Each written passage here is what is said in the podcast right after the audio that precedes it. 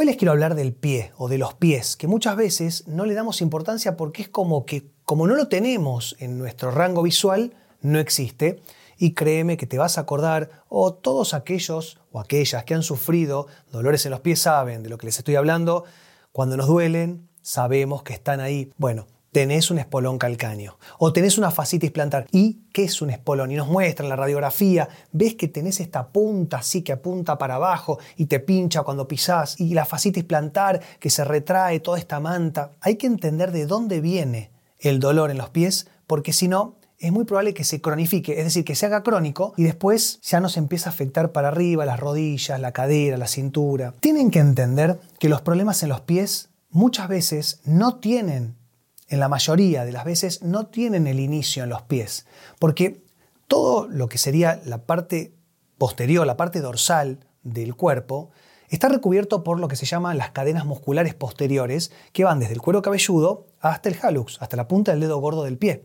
Entonces muchas veces, cuando hay retracciones de estas cadenas musculares, empiezan a traccionar y se empiezan a generar problemas tendinosos. Y acá, con este concepto es con lo que me gustaría que se queden, que tiene que ver con tendinopatías. ¿Por qué?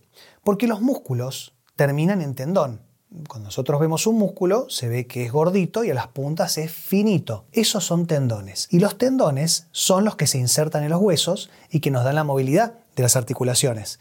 Entonces, cuando nosotros estamos traccionando, porque a lo mejor estamos moviendo el brazo, ese músculo está traccionando del hueso, lo está haciendo mover. Ahora imagínense la presión o la tensión que soportan los músculos de lo que son los miembros inferiores, ni hablar del pie, cuando caminamos, cuando corremos, cuando hacemos un deporte, ni hablar si tenemos sobrepeso. Entonces ya sea porque tenemos pie plano o, como les decía, por sobrepeso, por un esfuerzo deportivo, por el mal calzado, nosotros maltratamos muchísimo a los pies con el calzado que utilizamos. Cuanto más trastornos biomecánicos tengamos, más se va a fibrosar la fascia plantar. El espolón calcáneo y la fascitis plantar forman parte de la misma patología y se deben tratar de la misma manera. ¿Y cómo? Por un lado, tenemos que empezar a hacer un tratamiento que sirva para romper la fibrosis que se ha generado en toda la fascia y la inserción en el calcáneo, incluso también el tendón de Aquiles y el, bueno, los que le decía, ¿no? El gemelo o la pantorrilla, y esto lo podemos hacer con ondas de choque radiales, que son microimpactos ultrasónicos, es decir, son